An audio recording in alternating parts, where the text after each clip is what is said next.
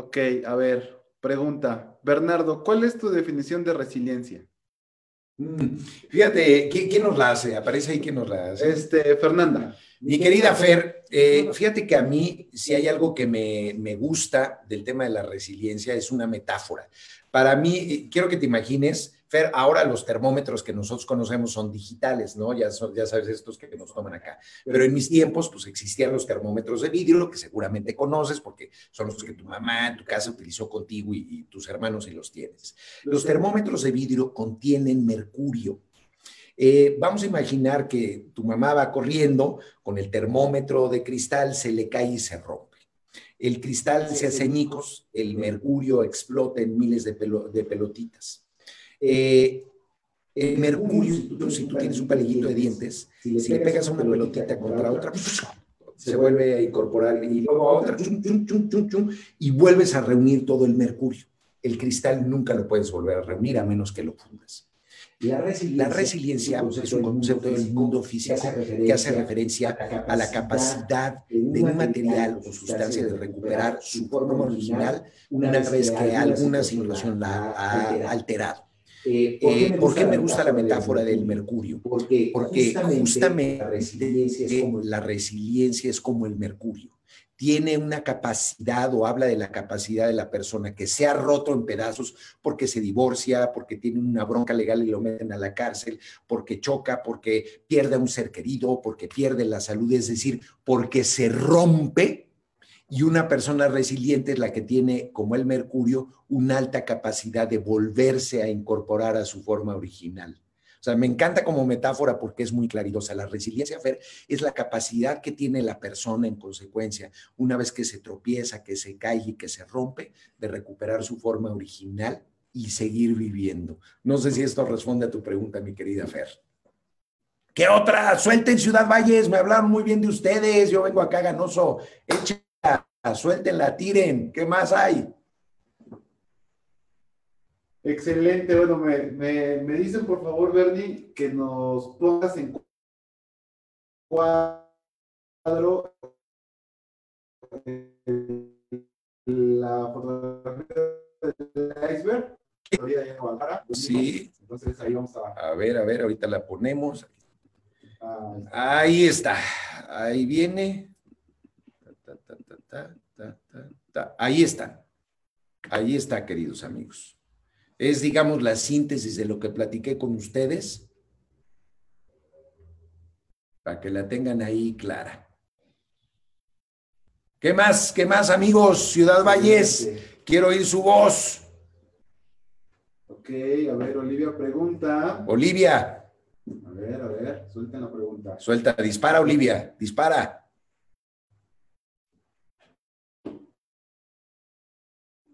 Eh, eres coach de grandes personalidades. ¿Cuál ha sido el mayor reto para esas personalidades para, para trabajar en dificultades? ¿Cuál ha sido el mayor reto de esas personalidades para trabajar ah, en dificultades? Ya, ya, ya, ya. Eh, yo te diría, mi querida Fer, que para las grandes Oli, eh, para las grandes personalidades lo complicado es lidiar con su ego.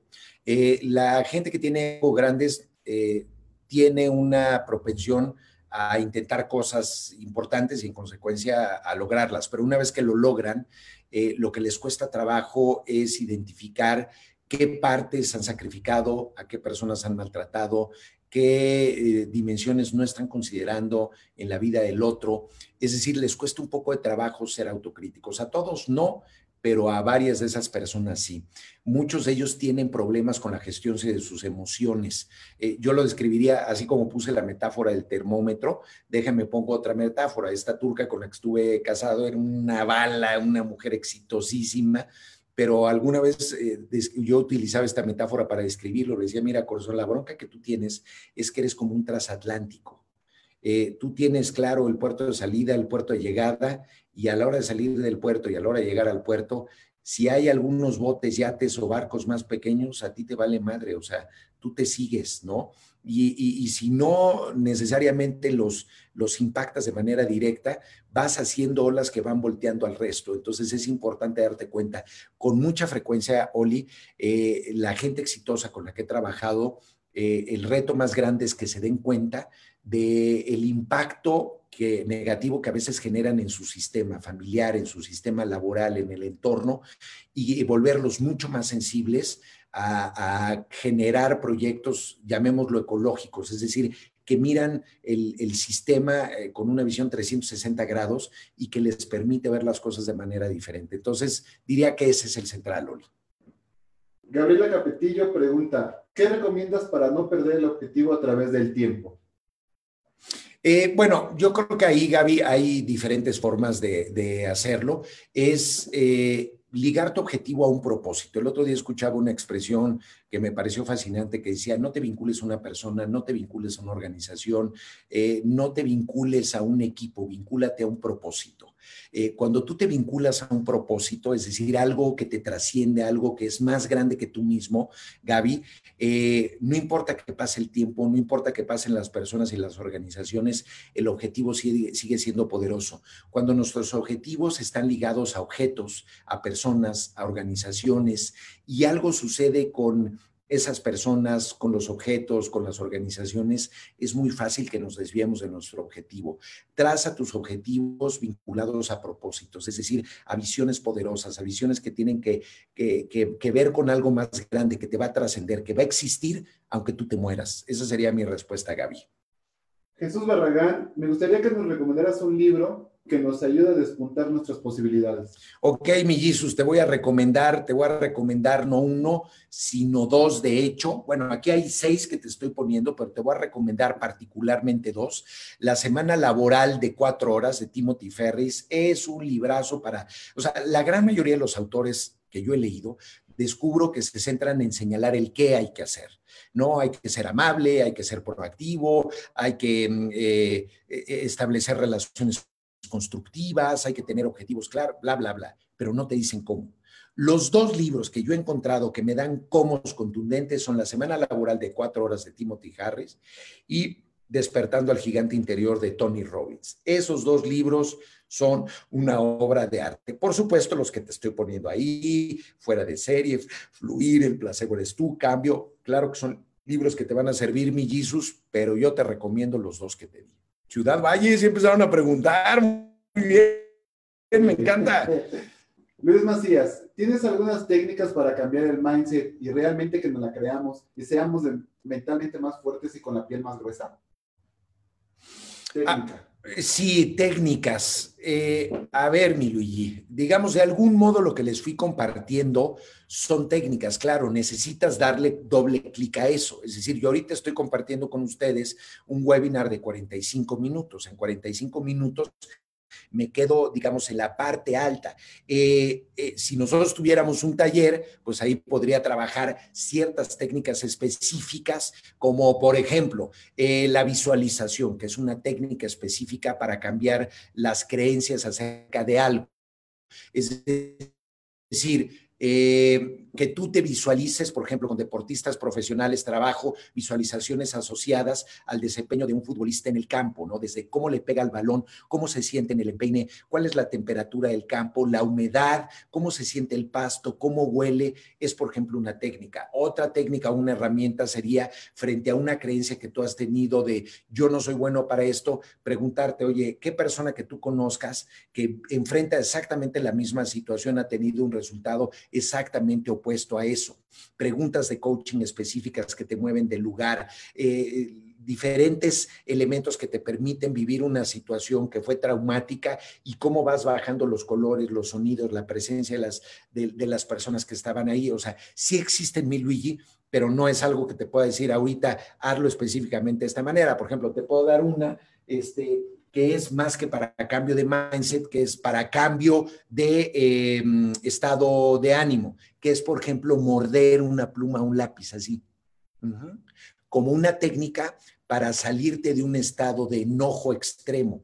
Te voy a explicar por qué funciona porque está investigado que hay una serie de músculos faciales que están comprometidos cuando tú sonríes.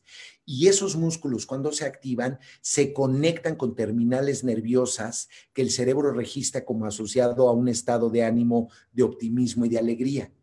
Y el cerebro no entiende cuando tú haces esto que no estás sonriendo. Como los mismos músculos que, que utilizas para sonreír se activan, el cerebro piensa que estás contento y si bien es cierto, no vas a pasar de encabronado a súper feliz, vas a bajar tu nivel de encabronamiento. Porque es imposible que una persona encabronada sonría. O sea, si tú le dices a alguien que está encabronado, sonríe, no puedo, está furioso. Pero si le pides que muerde una pluma, sí lo puede hacer. Esa es una técnica específica, chiquitita, para cambiar, por ejemplo, un estado emocional que no está ayudando. Dale. ¿Qué otras preguntas, amigos queridos? Oye, pues Jesús, además de darte las gracias, muestra su optimismo, dice que el azul va a ser campeón. Eso, eso, Chihuahuas. que está seguro de ello. Exacto. ¿Algún otro, amigos? Qué buenas preguntas, ¿eh? me ha encantado. Buena respuesta. Tímidos al principio, peligrosos como el viento, caprichosos como el mar al final. Qué buena onda, Ciudad Valles. ¿Qué más? Bernet, Bernardo, en lo personal, ¿cuál es tu filosofía?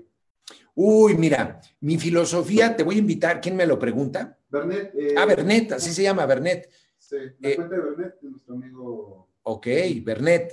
Eh, no sé si eres Bernet hombre o Bernet mujer, no voy a ser que me equivoque, pero bueno, Bernet. Este, te voy a invitar a que visites mi sitio de internet, que es mi nombre, está ahí arriba, de hecho, en la diapositiva, www.bernardoangulo, y te vayas a la parte que dice acerca de mí, y ahí viene una cosa que se llama mi manifiesto. Te lo voy a decir ahora eh, para contestarte, pero te invito a que lo visites.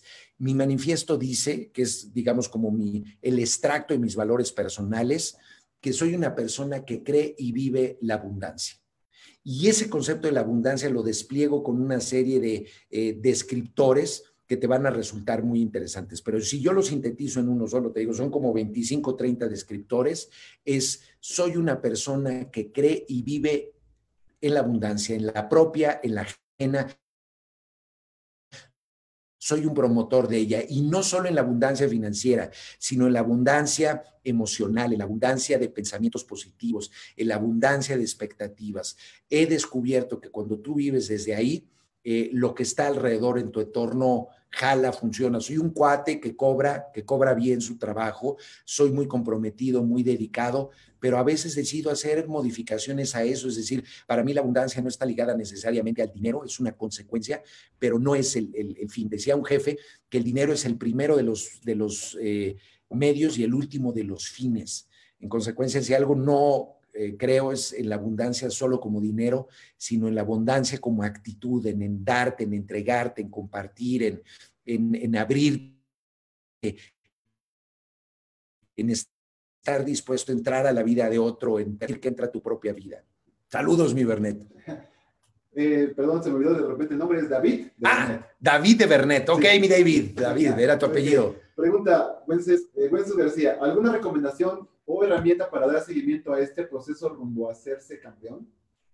¿Alguna herramienta? ¿Alguna herramienta, alguna recomendación o herramienta para dar seguimiento a este proceso rumbo a ser. Ah, ya entendí, ya entendí. Al principio no me entendí. Dije, pues, ¿qué no estuviste, mi David, en el taller, en el, en, en el webinar? No, pero ya te entendí. ¿Sabes qué recomendación les doy, Wences? Creen pequeñas comunidades de aprendizaje. O sea, lo que yo he descubierto es que la gente que está en conferencias presenciales, virtuales en esta ocasión, eh, mm, normalmente no convierte en acciones medibles lo que aprende.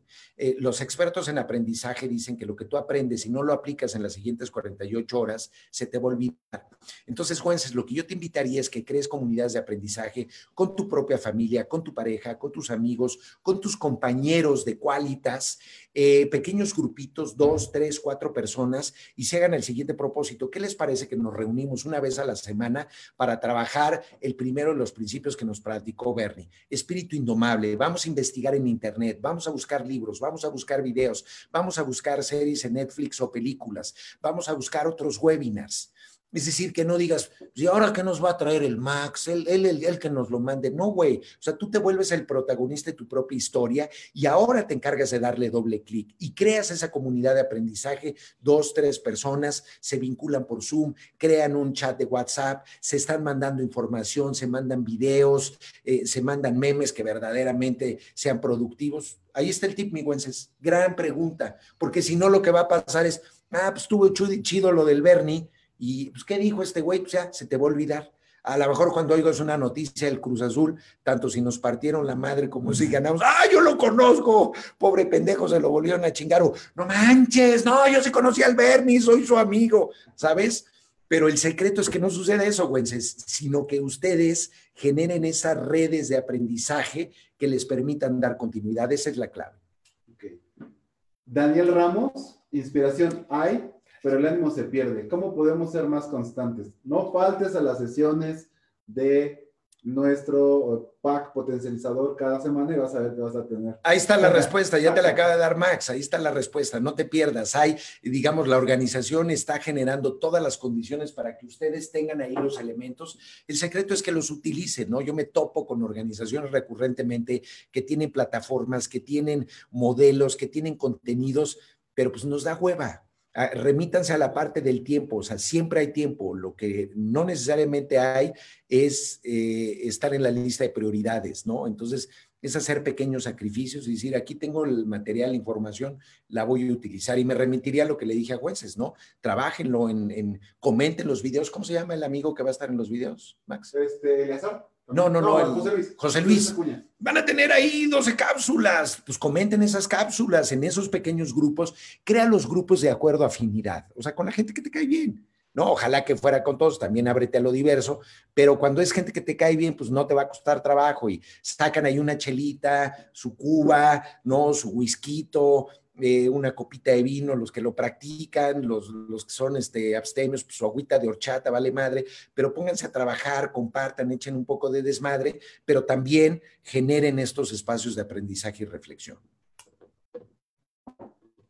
¿Qué más, amigos? Están desatados, me encantó, muy tímidos al principio.